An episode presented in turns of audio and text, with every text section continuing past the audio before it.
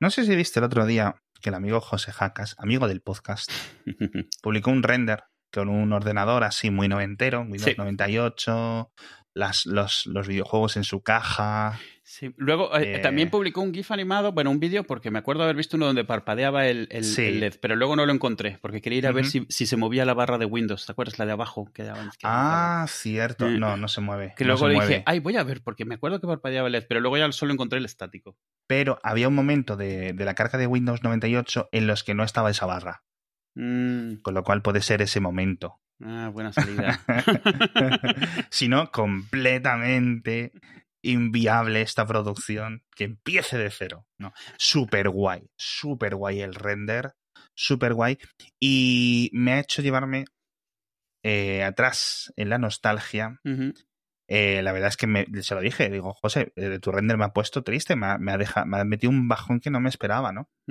Y quería preguntarte, ¿cuál- ¿cuál fue las especificaciones de tu primer ordenador?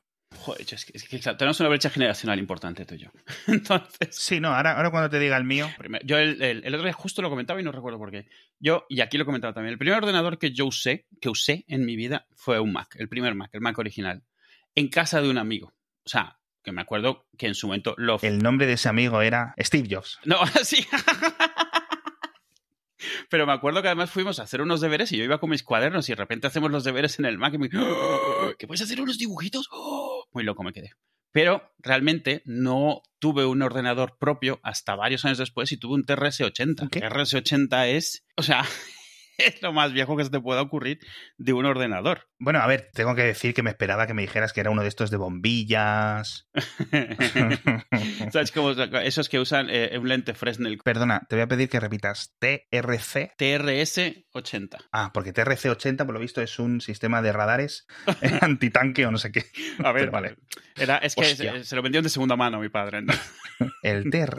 TRS-80 de Tandy. En su momento fue. Lo trajo mi padre un día que hizo un trabajito y no le pudieron pagar en dinero le pagaron un ordenador. Entonces, bueno, de repente teníamos un ordenador en casa. Yo por entonces, esto sí lo he comentado alguna vez, yo ya sabía Basic. ¿Por qué ya sabía Basic? Porque me había comprado unos libros que se llamaba mi primer libro de ordenadores con acento en la E, porque se supone que era el lenguaje de los ordenadores, y un libro de Basic, porque me fascinaba el tema pero no tenía un ordenador donde hacerlo. Había incluso tomado el típico curso de programación, pero quiero decir, con, con 12 años o algo así, en un sitio en el que ibas y utilizabas ahí unos ordenadores que eran PCs con pantalla verde, pero mío, nunca tuve uno hasta mucho después. Tuve este, eh, de hecho ya, ya, ya fue en México, y fue un TRS-80 que le dieron a mi padre de pago de un trabajo. Y venía eso, con, con cuatro floppies, con cuatro disquetes, nunca tuve más que esos, su impresora eh, y pantalla propia y, el ordenador como tal. No el TR, si buscas hay, hay varios TRS-80. Este era el que era integrado el ordenador en el teclado Ujú. Y luego la pantalla, que era una cosa que iba encima. Sí, está- estoy viendo, estoy viendo. Estoy o sea, es viendo. de estos típicos que ves de la época, que es como todo el sea, ordenador es un teclado con colores en las teclas, muy, muy Sí. aparatoso, gris, metalizado, pero de plástico, y venía con, con impresora, y venía con Basic, nada más. Ujú. Y yo le pude meter de horas a ese ordenador, no haciendo prácticamente nada, porque algo importante, la época ya había pasado, el- o sea, este ordenador era viejo para entonces, o sea, para cuando yo Ujú. lo usé, ya habían PCs, no había Windows todavía, pero ya había el- lo que había dominado en los PCs, el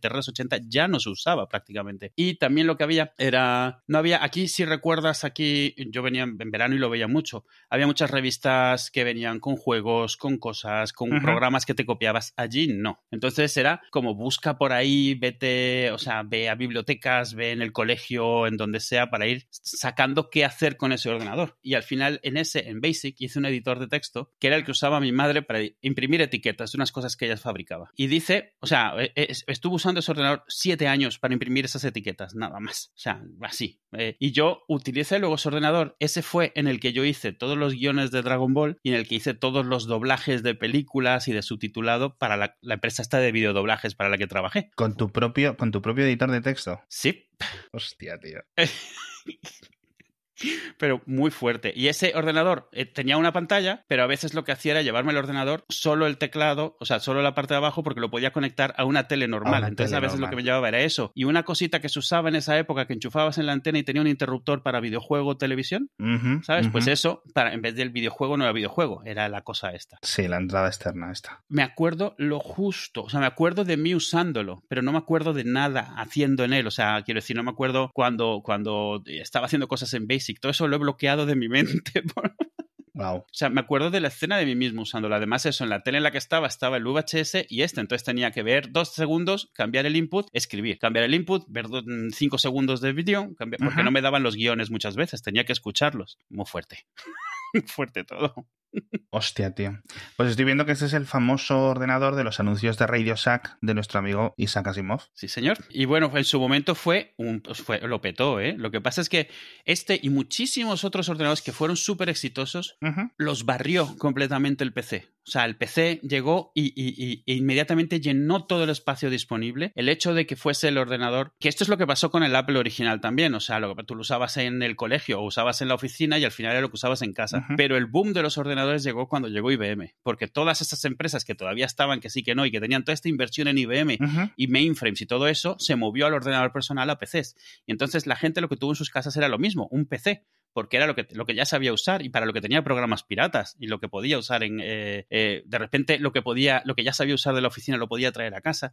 Y entonces inmediatamente, inmediatamente desplazó a todos los demás, pero de- de- absurdamente. Y lograron sobrevivir varios durante un tiempo. O sea, Commodore, el Commodore 64, que también lo petaba, fue desapareciendo y sobrevivió hasta el último momento por los juegos. Amiga logró sobrevivir hasta el último momento por juegos y porque se utilizaba mucho en videoproducción. Mac logró sobrevivir porque siempre fue para un montón de frikis inadaptados, entonces esos tenían su nicho. Sigue siendo para frikis sí, sí, inadaptados. sí, sí, sí, no te voy a decir que no. Mac más que Apple, porque va. Pero, pero es eso, o sea, algo que extraño mucho de esa época es toda la variedad. Es cierto que podía ser un coñazo, porque claro, tenías que buscar programas para tu plataforma. Mm, claro. Igual que hoy tienes que hacerlo en Mac, ¿vale?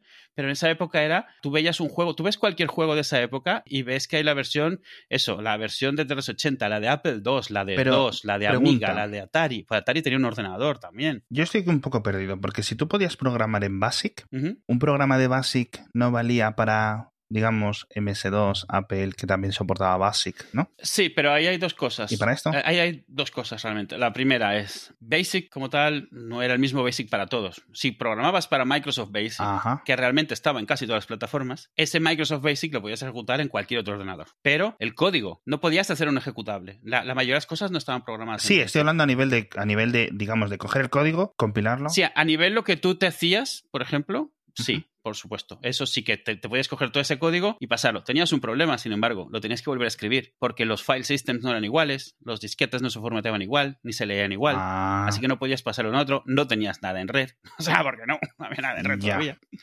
Entonces, de hecho, eso sí que pasaba mucho. Con la poca gente que tenía un modem de los súper lentos y te conectabas a un BBS, realmente tú podías estar en una plataforma y el otro en otra y te podías bajar cosas, co- igual que te puedes bajar texto, te puedes bajar Basic y ejecutarlo localmente. Y entonces eso probablemente iría a lo mejor con cambios muy locales. Y eso se hacía mucho. Pero ejecutables, un ejecutable está compilado para la plataforma para la que está compilado. Claro. Un exe es un exe y un exe no te va en una amiga. Entiendo, entiendo. Mm. O sea que los disquetes incluso no eran compatibles, aunque fueran No. el estándar 5 medias y cosas así. No, no, no, los tamaños sí, pero los formatos no. Putada bien grande. El formato, el file system. Sí, sí, sí, lo entiendo perfecto. Eh, la partición, esa es la que es cada una. O sea, Apple tenía su FS y luego HFS. Dos originalmente era FAT. No, antes de FAT había otra cosa, no recuerdo cuál era. Eh, Amiga tenía su propia forma de formatear. O sea, Mac, que usaba disquetes pequeños, no es que tuviese otra forma de formatear, es que era otro tipo de disquetes con otra capacidad, aunque fuese el mismo tamaño y entrasen y saliesen. Ya luego estandarizaron un poco más. Y durante muchos años tú no podías leer un PC, un disquete de dos en una lectora de, de Mac, aunque era el mismo hardware exactamente, porque Apple. Pero ese, ese era un gran problema. O sea, tú podías comprar disquetes vírgenes y usarlos en cualquier disquetera. Al final una disquetera era, yo qué sé, como una grabadora de CD, era una cosa que metía datos en un sitio. Sí. Pero para poder leer los datos y escribirlos, tiene que estar en el formato de tu sistema operativo. Claro. Más bien, del que tu sistema operativo le gustase tener en un disquete o en una cinta de casete o en lo que fuese. Sí. Pues yo sí tuve un, un Amstrad. Todo esto viene porque el otro día, bueno, a ver, aparte por lo de José, el otro día publicamos un, un trozo de un anuncio de un Amstrad CPC que venía con monitor y ese monitor lo podías usar de tele o algo así. Eh, sí, Vale, y lo publicamos en el Twitter y en el grupo, estuvimos hablando bastante tiempo de eso. Yo recuerdo que igual a mi madre también le dieron uno de segunda, de, de tercera mano de estos Amstrad. Yo recuerdo que era yo no, yo había visto ordenadores en la tele y eso para mí no era un ordenador. Estoy hablando a lo mejor del año 93, a lo mejor, ¿vale? Sí. Con lo cual ya, eh, ya había pasado tiempo de, de los Amstrad. Era únicamente el, el teclado con los cables. No sé si lo del lector de cintas lo tenía como por, digamos, pasando el teclado. No me acuerdo muy bien dónde iban las cintas. Pero me decían, "Tien- tienes todos estos juegos para el chaval. y no sé qué. Yo creo que también se lo dieron por como pago. No sé si como pago o como un regalo de estos. En plan, mira, tengo esto por casa, no lo quiero. Llévatelo. A lo mejor el chaval lo aprovecha. Sí, bueno, lo intentamos poner. Conseguimos algunas veces que cargara un juego que era de Donald, algo así, uniendo puntos hacia faltescos, o de algo de patos o algo así. Pero nunca realmente conseguí cargar nada. El ordenador estaba ahí porque ya, claro, mi madre me decía, bueno, cuando tengamos dinero para comprarte un ordenador, y ya me habían comprado el escritorio con la bandejita que salía. Entonces ahí estuvo eso, cogiendo polvo, años y años y años y años y años, ¿no? Hasta que no sé a dónde, dónde, dónde acabó. Pero vamos, que de esas cintas no salió ningún juego ni no salió ningún programa ni nada, porque era imposible, no, no conseguía yo cargar. No me preguntéis qué modelo era porque no, no. Yo cuando todavía no tenía ordenador propio, pero según yo ya, ya los controlaba. No, pero bueno, sí. Tenía suficiente ganas como para que si me ponías uno enfrente me buscaba la vida, ¿no? Eh, en una de esas vi- vi- vine aquí visitando a mis primos y eso, y mi primo tenía un Spectrum que prácticamente no usaba. Y durante un mes o así que estuvimos aquí en verano, me leí todas sus revistas, que tenían unas 100 de Spectrum, todos los libros, me leí todos los basics, usé su Spectrum prácticamente 10 horas al día durante un mes. Y al final dijo, mira, llévatelo si quieres. Y yo me fui con el Spectrum y 200 casetes y 100 revistas a México. Eso con, yo qué sé, no sé cuán- cuántos años, con 13 años o 14 años, pues descubrir el, el concepto de, de PAL y NTSC y de que tú no puedes enchufar cualquier cosa de España en, esta- en México. ¿Y cómo lo adaptaste? No lo adapté, no hubo manera. Uf. Nunca pude jugarlo. Y al final ese Spectrum desapareció, que ahora me gustaría tenerlo, Ya. porque, hombre, Ya. ya esto, esto se lleva hoy. Pero, Ya. eh, o sea, eso, durante años estuve, o sea, eso, que lo enchufa. y de- primero, primera en la frente, voltaje. Yo en esa época no sabía ni qué voltaje. Ostras, ni claro. Pues voltaje. Y además tienes el problema, hoy en día todo es internacional, ¿vale? Todos los cargadores, todos los, to- todo. Pero en esa época tú conectabas algo de México en España y lo reventabas. Porque era 240 donde allí es 120. Conectabas algo de España en México normalmente no funcionaba, porque era la mitad de lo que esperaba recibir. O sea, no se fundía, simplemente no funcionaba. No venían los transformadores adaptados ni eso. O sea, no, no, todo lo de ahora hoy no existía. Entonces mi padre después de unos meses encontró un transformador que era un mamotreto de 10 kilos ya imagino. que convertía de, de, de 120 a 240. Eso sí, el contador empezaba a girar a una velocidad. Claro, claro, claro, claro. Y lo enchufamos, lo enchufamos a la tele. Mi padre, por lo visto, tampoco sabía en esa época de NTSC y de PAL. Y lo ponemos y se oía, pero se veía como si estuvieras viendo el plus. Y era como... Ah, y, y lo enchufabas y los enchufabas y los enchufabas. Y claro, el que se oyese mal. Y como me había aprendido prácticamente de memoria, podía cargar los juegos a ciegas, Ostras, pero no podía jugarlos. vaya. Y luego descubrimos eso y mi padre se tiró mucho tiempo tratando de encontrar un monitor PAL que funcionase allí. Claro, porque, Claro, o sea, que, claro. que, que- No había forma de, de- de nada, o sea, no, y no, y no encontró nunca. Porque ¿quién tiene un monitor PAL allí? Nadie. Ya. Un videoproductor como mucho, pero nadie tiene un monitor PAL, sobre todo en esa época súper analógica. Hoy en día te encuentras un convertidor USB que te convierte de todo lo que te dé la gana, ya.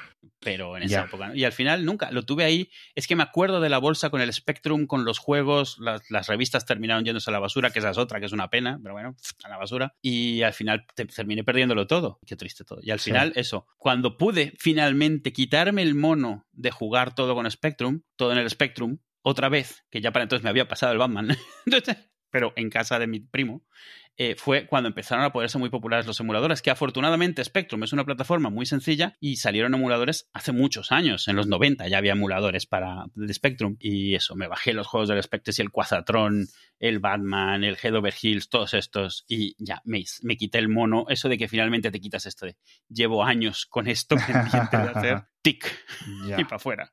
Qué, qué, qué maravilla. Yo estoy intentando, eh, eh, o sea, Adoro los emuladores, vamos. ya. Intento encontrar un poco, creo que es uno que te he pasado yo, CPC 464, El que tiene la, la casetera. con ¿no? la casetera a la derecha, juraría que es ese. Sí. Algo que me Pues gustaba mucho de estos era todos tenían las teclas de colores. O sea, Sí, eso molaba. Eso estaba Sí. guay. Bueno, y luego ya mi primer ordenador, ordenador con el que pude hacer más de dos cosas. Ya recuerdo, después de mucho llorar, pues eh, mi madre nos compró uno. Compramos en una de esas tiendas de barrio, porque pues, entonces eran tiendas de barrio, no era PC Componentes ni cosas así, claro. Y yo recuerdo perfectamente, no sé por qué, se tatuaron en mi cerebro las especificaciones. Fíjate que no me acuerdo lo que comí ayer, ¿eh? AMD K6, ¿por qué? Me explican, no, mira, yo no había escuchado la palabra AMD en mi vida. Mira, AMD es como esto, es como Intel, pero un poco más barato. Ya está. Sí, es como, como un Pentium. Que... No necesitabas explicar más. Sí. Es Sí. lo mismo, pero más barato. Ya está, perfecto. 64 megabytes de memoria RAM. El ordenador era el AMD K6 de 400 MHz, por cierto, con lo cual tú tienes que tener en cuenta que yo entré ya. pff, he leído el TRS-80 1,7 MHz. Eh, Sí, sí, tú entraste. Si este es- fue el tuyo, el tuyo primero, esto fue finales de los 90, ¿no? yo creo que el 97, 90 y. Sí, sí, sí, sí, bueno, finales de los después del 95, vale, sí. Y en esa época ya me había Y eh, seis- di- divorciado. O sea, tú divorciándote y yo llorando, porque cuando el, el- el vecino amigo de mi madre, que nos recomendó un poco, que trabajaba en la tienda esta, etcétera, nos lo montó y yo estaba, y yo cada poco, mamá, por favor, podéis llamar a esta mujer, que además era del Bierzo, la paisana, que por eso lo Sí. conocíamos. Y le podéis llamar para ver si David ha montado el ordenador. Tal. Porque el Mm. chaval bastante que me estaba haciendo el favor, ¿sabes? Eh, Montar, Sí, esos, claro, claro. montar esos ordenadores, además tampoco Era tu pringao. pobre que había un pobre chaval que, ah, eres informático, arréglame la impresora. Y yo recuerdo llorar, llorar desconsoladamente. También otro tropo hacía falta, Alex llorando, porque el disco duro de 6,4 gigabytes Sí, me lo había formateado en dos partes. en tus particiones. Y yo lloraba porque no sabía qué significaba eso. No sabía por qué solo tenía 3 gigas y D ¿Qué es D? ¿Qué es esto de D? con otros 3 gigas, 3,2. En ningún etcétera. sitio, en ningún sitio leo que diga D. ¿Qué Hasta que al D? final me explicó algo que tenía bastante sentido, que es. Mira, aquí pones el, el sistema operativo y los programas y aquí ponen los archivos. Tu. Como vas a tener que formatear cada tres semanas,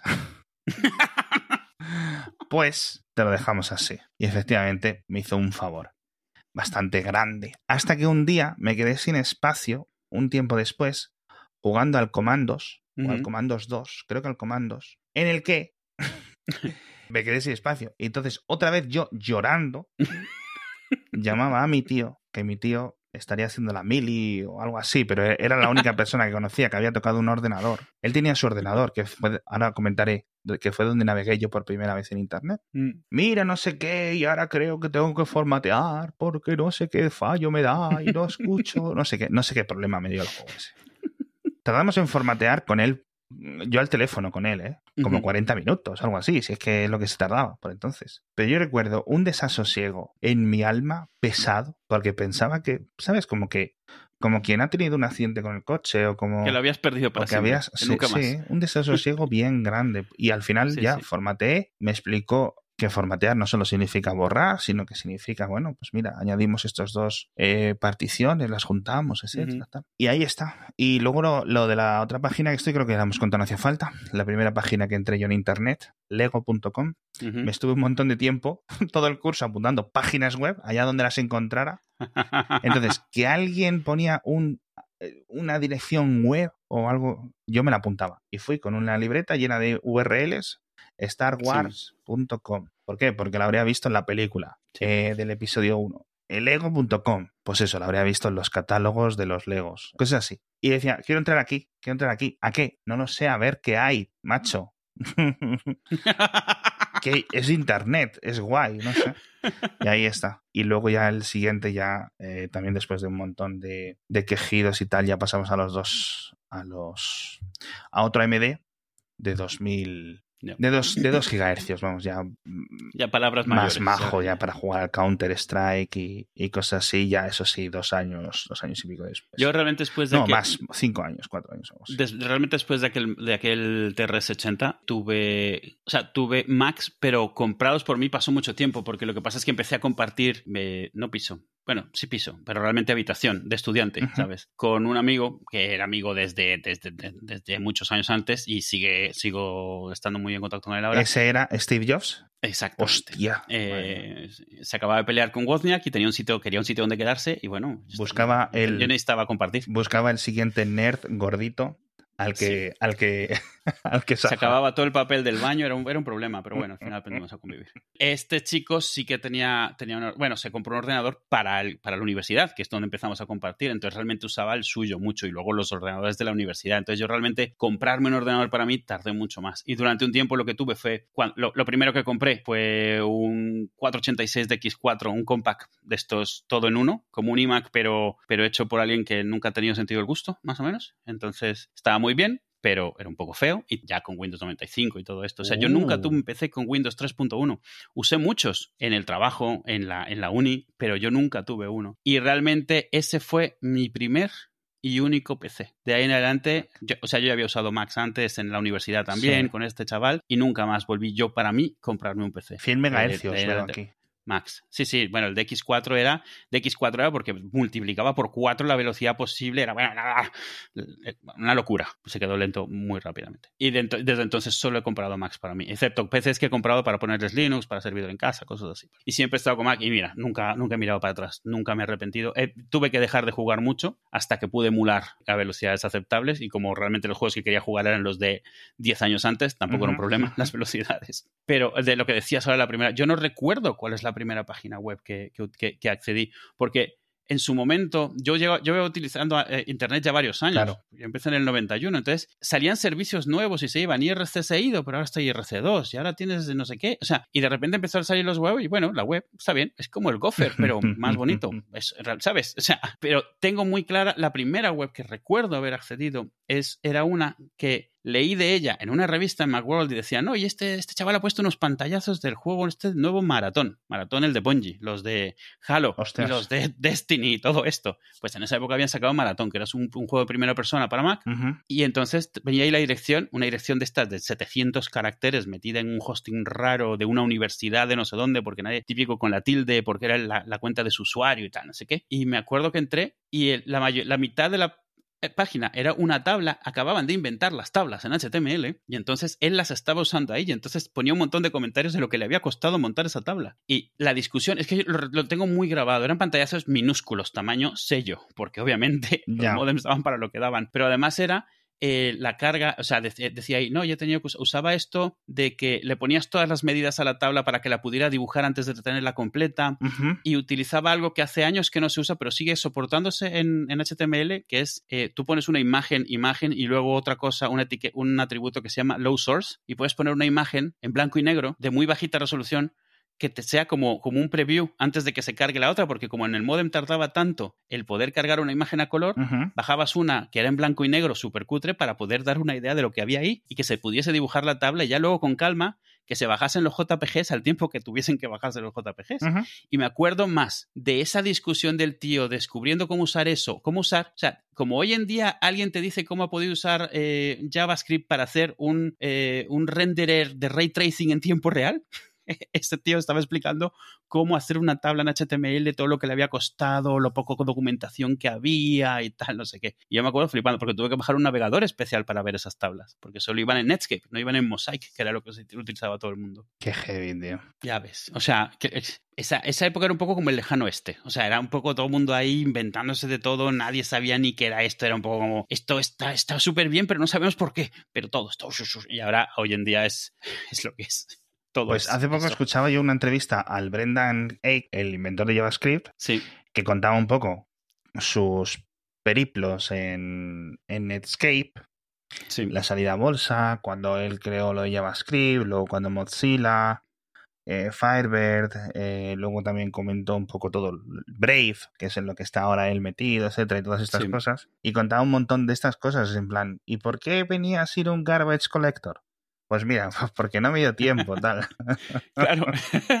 era como, ¿cómo? Es, muy fácil ver ahora, es un poco como el que le preguntaban el otro día al de, al de Dogecoin, que por qué había diseñado esto de esta manera y si no le preocupaba el consumo eléctrico. Y te decía, mira, yo hice esto en dos horas. o sea, no lo sé. Pues esto tú lo escuchas y claro, en esa época, entre lo poco que se podía saber, eh, tú ahora lo ves hacia atrás y dices, ¿por qué está tan mal diseñado? No, está tan bien diseñado como podía haberse diseñado por el equipo que era en el momento que estaba para lo que estaban haciendo. En ese momento Netscape lo que necesitaba era algo, una alternativa a Java. Y de hecho anunciaron la primera versión de JavaScript. Yo me acuerdo que pu- pusieron el demo este, que era una calculadora con los botones de en HTML y calculabas y era JavaScript. Y eso era, le llamaban todavía, ¿cómo le llamaban? ¿LiveScript puede ser? Todavía no le llamaban JavaScript, le llamaron JavaScript porque Java lo estaba petando tanto, no en la realidad, sino en el marketing y en el hype, que usaron ese nombre para asociarse con Java, aunque no tenían nada que ver con Java. ¿Tú sabes la confusión que hubo durante años Sí, sí, sí. cuando sí. la gente decía, ¿sabes usar Java? Y la gente decía JavaScript o Java de forma intercambiable porque no tenían ni idea que era una cosa ni que era la otra. Y claro, esa era la intención al ponerle ese nombre. Pero te digo, yo me acuerdo, estoy casi seguro que se llamaba LiveScript durante 15 minutos en algún momento en los 90. Para competir con los applets y todas estas mierdas. Sí, claro, es que en esa época todavía no se sabía. También ten en cuenta que en esa época no había, no había ningún tipo de automatización en el, en el, no había ni Flash. Entonces, todo lo que tú podías, de repente, Java fue como que puedes hacer cosas en el navegador sin hablar con el servidor. ¿Qué, es, qué, qué locura es esta? Y entonces también eh, lo más parecido que había a PHP eran los server-side includes, que era una cosa que incluía así que Apache tenía que soportar, o HTTPD, que era antes de Apache. O sea, no había una forma, hoy en día está más o menos claro cómo se hacen las cosas. En esa época era, todo se estaba inventando a ver qué era, y, y Java apostaba mucho porque su forma, pero el problema de Java siempre fue que esencialmente estabas teniendo que ejecutar una máquina virtual tochísima en un navegador que sobre todo en esas épocas iba como el culo. O sea, tú corrías cualquier cosa en Java y eran cinco minutos en lo que arrancaba. Mm. Java al final, la razón, yo estoy convencido por la que no murió, es porque terminó comprando, la- o sea, terminó volviéndose a fuerzas una tecnología muy utilizada. Oracle empezó a utilizar Sun y luego Oracle empe- empezaron a utilizarlo para todo, porque apostaron muy fuerte por ello. Llegó un momento en el cual el hardware alcanzó a Java y ya se podía ejecutar de forma cómoda. Y- Pero antes de eso era por ¿Y tú te acuerdas de los ordenadores? Porque estoy mirando un montón de, de esas épocas. Y estoy viendo cosas que hacía un montón que no veía. Obviamente lo del contador de megahercios en Ah, el, el- el LED que y cuando apretabas el turbo se el duplicaba. botón del turbo, que entiendo que aumentaba el voltaje. No sé qué es lo que haría. Y me Sí, gustaban subir los, mucho los- subir los hercios. las, las llaves. Las llaves que desbloqueaban el botón del power. La- la- que eran redondas, como estas llaves de, de candados. Que era de- como- De candado de bicicleta. Que era como, hostia, tenemos que proteger esto porque... Ah, Yo eh, en, en el Mac ejecutaba un emulador que se llamaba Virtual PC y es que lo tengo muy grabado. Cuando he visto la foto de Jackas con el ruidito que ha escrito trr, trr, trr, Mm, eh, que es el del disco duro haciendo sus cosas o del disquete, depende de dónde estés. ujú. El Virtual PC al final era emulado, o no estaba ejecutándose nada en hardware y tenía un WAV, un sonido de un ordenador arrancando donde los discos hacían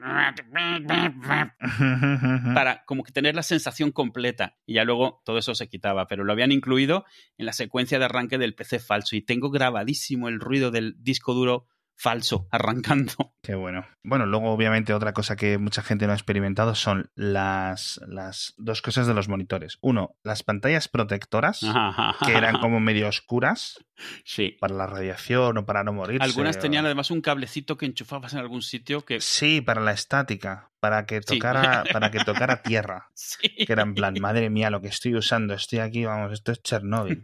Y luego me hacía mucha gracia siempre porque le pasaba a las teles, entiendo también, de tubo, el golpazo de los electrones, ¿no? Sí. Y luego que eh, eso era como muy raro, porque además siempre tocabas y dabas chiribitas con los dedos y, y luego pasabas los altavoces por delante y la imagen se quedaba rara. Y decías, has roto el ordenador, tal. Y le dabas a- al botón de The Gauss. Ah, cierto, y decía... Tenías el power y el botón de The Gauss en los monitores y hacía y se volvía a quitar. Que ese, ese, ese botón, menos mal que realmente no le hacía nada porque daba un gusto apretarlo y que se hiciese todo así. Sí. Pues mira, yo esas pantallas nunca las tuve, pero sí que tuve algo que es muy de los 90 y ahora no recuerdo el nombre, cuando pongamos las notas lo pongo, que eran marcos para la pantalla. O sea, era un marco. Espera. Era un marco en cartón, en cartulina, con un diseño. Y se lo ponías como si fuera un cuadro y tenía velcros que pegabas en tu pantalla. Y entonces tú veías la pantalla como con un marco alrededor con dibujos muy de los 90, con rayos y reflejos y cosas así. Ojalá me acordase el nombre. Es, es- es tan ridículo ahora que lo pienso. Y de esos tenía varios y los cambiaba. Pero era estético. Era estético, era un, carbón, era un cartón. Era un cartón que era solo un marco. Imagínate un marco, un, un marco de, de- de- de cuadro. O sea, la- se llama marco, ¿no? La afuera, el frame. O sea, solo eso. Y entonces tenía cuatro velcros y lo ponías. Y ya está. Y ponías eso y algunos te, podías comprarlos que te combinasen con el salvapantallas, con el After Dark de los, de los tostadores o lo que fuese. Qué bueno. Y ya, claro, es que me acuerdo, me hace mucha risa, porque me acuerdo que hasta estaba, buscaba nuevos y los cambiaba y cosas así. Y eso no, eso ni me suena. No, no, esto, esto es muy raro. Y yo sospecho que era, que era un poco de Mac. O sea, porque yo lo veía mucho en el catálogo de Mac. ¿Ah, sí? Sí. Mm, bueno. Estoy tratando de recordar el nombre porque era algo muy, o sea, te digo, muy común ahí, pero no me acuerdo, lo tendré que buscar. Es gracioso, no es, esto no es el sitio para contarlo y eso, pero no sabes la revolución que fue cuando Apple sacó los, sus PowerBooks. O sea, hoy en día todos los portátiles son así, así que es difícil darse cuenta de que ningún portátil antes de este tenía reposamanos, ni puntero, a ninguno. Todos tenían el teclado adelante y la batería atrás y un- una especie de culo de, de espacio entre la pantalla y el final del, del ordenador. Ah, o sí. tenían toda la batería abajo, pero no tenían un dispositivo apuntador, no tenían un reposamanos. Y hoy en día no hay ninguno sin reposamanos, excepto los subnotebooks esos eh, súper minúsculos. Sí, ya lo veo ya. Estoy viendo algunos y tienes razón. Y fue, o sea, en su momento fue como. ¡oh! O sea, como de repente es como. Es de esos diseños tan obvios que en el instante que aparecen todo se vuelve así porque es como. Está a huevo. O sea, es que. Es, es- es- ¿Cómo no se le ha ocurrido a nadie antes? Y después de esto es cuando empezaron a salir esos raros. No sé si alguna vez viste un portátil de HP que apretabas un botón a un costado y salía un ratón con un bracito. ¿Nunca lo viste? Sí, este es. Eso que salía, o sea, no es un ratón real. Ese brazo era el que interpretaba el movimiento. Hostias. Es como un pantógrafo. O sea, sal- apretabas un botón y hacía ese botón redondo, hacías frop y salía entero. Y entonces tú movías el ratón y lo que estabas era moviendo ese brazo que interpretaba tus movimientos. No tenía abajo un lector, por eso podía ser tan bajito también. Es muy fuerte lo de este. O sea, este. HP Omnibook para Sí. la gente que lo que nos esté escuchando, pero vamos, lo dejaremos en las en las notas. Qué heavy, tío. Esta es la época también en la que salió el teclado mariposa de IBM, que se abría, abrías la pantalla y el teclado se desdoblaba y se unía en dos partes. Hay muchas cosas muy impresionantes de, de esta época. Eh, Esta es una época muy de Transformers y muy de cosas, eh, de, de- de cosas muy raras que salieron. Y, y porque todo el mundo estaba intentando encontrar eso, la forma ideal, el cómo ahorrar espacio. Lo de los track, como en esta época todavía se usaba mucho dos, incluir un puntero no era algo tan obvio ni tan. Entonces, Claro. muchas veces lo que comprabas era, habían eso, los, los trackballs que te comentaba, tenían dos pinzas y los conectabas a un costado enganchados en el teclado, y entonces del lado izquierdo o del lado derecho, y era un trackball que usabas con el, con el pulgar, y lo quitabas y lo ponías cada vez. Eh, otros lo que tenían era, de hecho hubo unos clones de Mac, clones entre comillas, porque tú tenías que comprar un Mac, y entonces les mandabas la placa y ellos te devolvían un portátil, estaba basado en un sobremesa, y ellos no usaban un ratón ni un trackball, sino que en la barra espaciadora, la barra espaciadora imagínate que era un cilindro, ¿vale? Entonces, Sí. la podías subir y bajar para subir y bajar el ratón. Y en el centro había una cosa que podías desplazar de izquierda a derecha. Uf. Entonces podías controlar el ratón subiendo y bajando y desplazando de izquierda a derecha una barra de eh, donde estaba la barra espaciadora. O sea, en esas épocas lo que veías era cómo habían resuelto estos en particular el problema y estos otros el problema. Y de repente sí llegó un momento en el cual todo se empezó a estandarizar. La barra, la barra espacial, la barra del espacio cilíndrica, ¿de qué compañía decías que era? Outbound. Ah, o sea, era por debajo de la barra. Sí, era justo debajo de la barra, tenías otra barra y esa barra, pero vamos, o sea, lo, lo importante de esto, aparte de ser el primer clon de Mac que hubo en la vida, es que tú cogías la placa del, del Mac original, este que era un todo en uno, y ellos te hacían un portátil. Antes de que Apple hiciese portátiles, ellos te hacían portátiles Mac. O sea, el primer portátil Mac que hubo es de esta gente, no de Mac, no de Apple. Y claro, mamotreto, porque estabas metiendo una cosa de sobremesa en un... En, en- en- o sea, la batería pesaba, vamos, lo, lo que no está dicho. Sí, además estaba todo puesto en la parte de atrás de la Sí, pantalla. sí, estaba ahí. Lo que habían hecho era como reorganizar todo, un poco como un iMac, Sí. pero vamos, al final de cuentas, original. Y, y muy guay. O sea, me parece todo una cosa comprar un ordenador de 4.000 dólares, mandárselo a una empresa de, yo que sé, de Nueva Zelanda o donde eran estos, que te mandasen de vuelta un portátil que a ver si funcionaba o no. Y esta era una época en la cual todavía estaba la discusión cuando hablabas de LCDs de si matriz activa, matriz pasiva, que esto significaba cuando movías el ratón, el ratón desaparecía. Hoy en día tú puedes decirle en Windows que te muestre una estela del ratón cuando lo mueves. No sé si alguna vez lo has visto, que te Sí. muestra como muchos ratones, muchos cursores. Sí. Eso viene de esta época. Cuando tenías una matriz Hostias. pasiva, no se refrescaba eléctricamente de la misma manera. Entonces, si tú movías el ratón, desaparecía y aparecía en el lugar final. No lo veías moverse. Entonces, esto era para que pudiese generar muchas versiones del ratón y pudiese simular que vieses el movimiento. Y se ha quedado ahí, sigue ahí esa funcionalidad. Pero viene de esa época, era la única forma de saber dónde estaba, dónde estabas moviendo el ratón sin pasarte los botones. Wow, tío. Era el lejano este, el lejano es, la época en la que ves un montón de, experimentar y de tratar cosas nuevas. hoy en día ya poco de eso, porque además algo que ha pasado que me parece una desventaja de que haya una sola plataforma mayoritaria, en su momento PC solo, y, y que se rusasen tantos componentes, es que por un lado se ha empezado todo a homogeneizar, pero por otro lado se ve como mejor que esté homogeneizado, entonces no se celebran las diferencias. Es que el hecho... entonces al no celebrarse las diferencias nadie se arriesga, porque ¿para qué?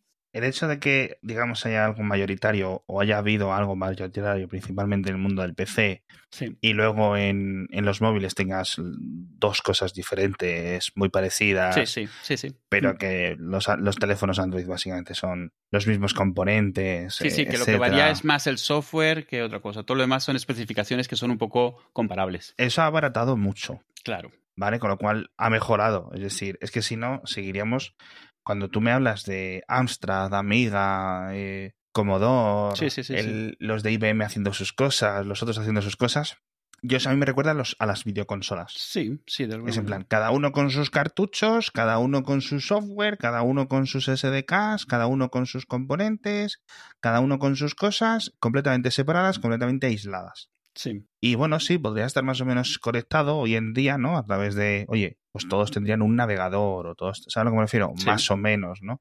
Pero sí es cierto que, que, bueno. A, mí me, eh, a ver, eso no es que no lo eche de menos, pero sí es cierto que le da mucha más variedad y mucha más vidilla a todo. Sí, es, es cierto que son unas cosas por otras, pero pero sí lamentas un poco que no, que no haya más. Que la gran sorpresa, la gran cosa que no me habría creído en esa época es que uno de los que más termina innovando, por ejemplo, es Microsoft. Microsoft son los que están intentando más formatos diferentes de ordenador, diferentes formas de, pensar qué es lo que es un portátil o cosas así. Supongo que porque ellos trabajan también desde, un, desde una posición muy cómoda. O sea, ellos no, su negocio no depende de vender más portátiles o menos, así que se pueden arriesgar. Pero bueno, es un poco, es un poco pena. Algo que decían es que ahora con lo de ARMA a lo mejor empiezan a haber de nuevo más plataformas o más versiones. Pues tengo mis dudas, porque al final seguirá siendo Windows y Mac y Linux. Eh, el CPU cada vez más es transparente. De hecho, Apple ha intentado que el CPU sea totalmente transparente. Si al final ARM termina siendo también común en Windows, para la gente también será transparente. Lo único es que tendrán que estar pendientes cuando una aplicación es de x86, pues irá más lento, así que se preocuparán de conseguir las de ARM nada más.